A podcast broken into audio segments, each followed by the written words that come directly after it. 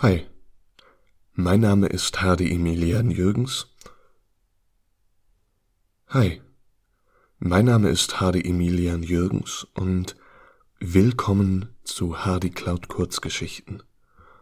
Heute der dritte und letzte Teil von Purpurrot, einer Kurzgeschichte von Ness, ähm, die ich wunderschön ruhig und liebevoll traurig geschrieben finde und es deswegen einen Riesenspaß macht, mir die vorzulesen und die heute zu einem Ende kommen wird.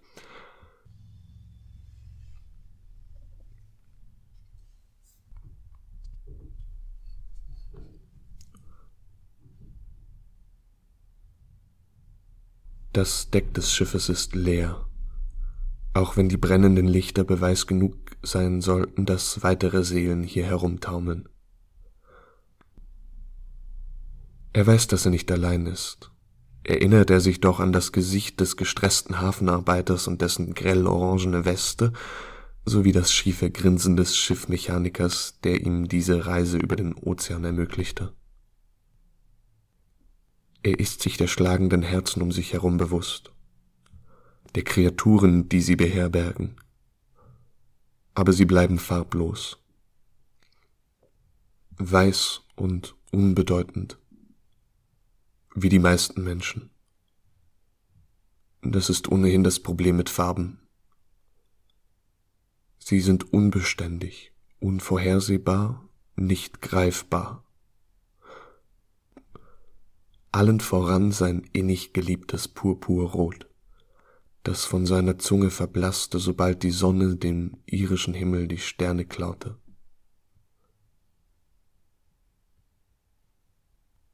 Und du? Er brauchte länger als einen Wimpernschlag, um zu bemerken, dass man mit ihm redete.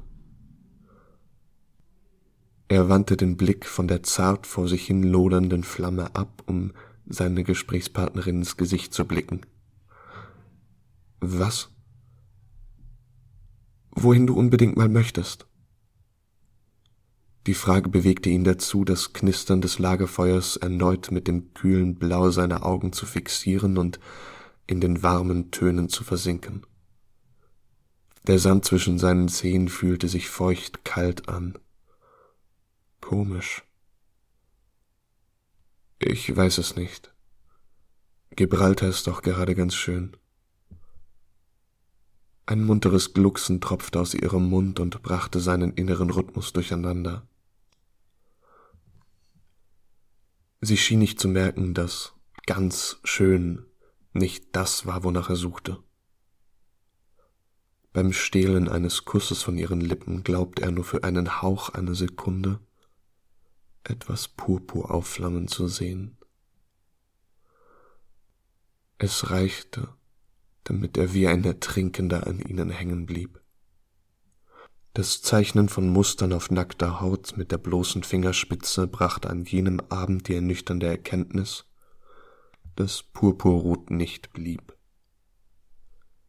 Es zog wie ein Nomade umher und den jungen Mann jedes Mal mit sich in die faszinierendsten Winkel dieser Welt, um sich verführerisch und unbeständig an seine Seele und Zunge zu legen. Er folgte der Farbe nach Norwegen, wo die Lichter Tromsös mit seinen Farben konkurrierten in den Norden des Landes, wo seine Nasenspitze als erster Teil seines Körpers mit fallenden Flocken in Berührung kam.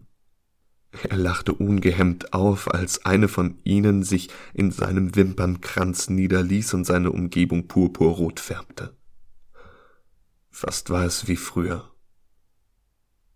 Denn der Schnee verlieh seinem straßenköterblonden Haar fälschlicherweise etwas Reines, Unschuldiges bis es schmolz und als Lüge zwischen die Strähnen sickerte. Aber auch dort verließ ihn Purpurrot und zog weiter, ohne ihm zu sagen, wohin. Und Feodor ließ sich mitreißen. Nach Vilnius, wo er es auf der Mauer über der Nixe von Uzupis fand. Dann, als er den Kopf lachend auf die Schulter eines Austauschstudenten legte. Purpurrot nahm ihn mit nach Feuerland und zeigte sich am Fuße eines Leuchtturms direkt an der Küste. Die Farbe machte nicht Halt vor bizarren Ecken, entfaltete sich an uneleganten Orten wie einem Schnellrestaurant in Amsterdam. Dort vermischte sich der Geschmack mit dem Frittenfett und Marihuana, betäubte seine Mundhöhle auf angenehme Weise. Die hörbaren Schritte reißen ihn aus seinen vor sich hinfließenden Gedanken. Er weiß nicht, wie spät es ist. Ob er überrascht sein sollte, dass sich jemand zu ihm begibt, um in den hellen Nachthimmel zu schauen. Er hinterfragt es nicht, sondern dreht den Oberkörper zurück zum angenehm schmeckenden Meer. Schläfst du eigentlich nie, Feodor?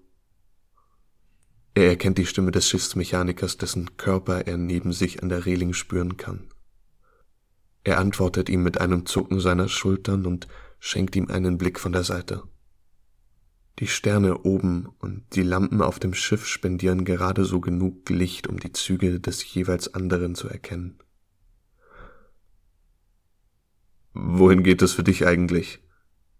In die Heimat? Ja. Und wo ist die genau? Er nickt. Ein Lächeln zieht an seinen Mundwinkeln. Er nickt Richtung Meer. Kein Land in Sicht. Genau da.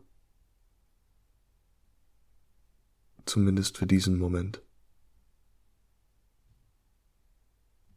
Und das ist das Ende von Purpurrot. Vielen Dank fürs Zuhören in dieser etwas kürzeren Folge. Ich fand das Ende so schön, dass ich ihm nochmal eine eigene Folge widmen wollte. Nächste Woche gibt's wieder einen ganz anderen Text, auf den ich mich auch schon sehr freue, ihn vertonen zu dürfen. Also seid gespannt und schaltet auch nächsten Donnerstag wieder ein bei Hardy Cloud Kurzgeschichten.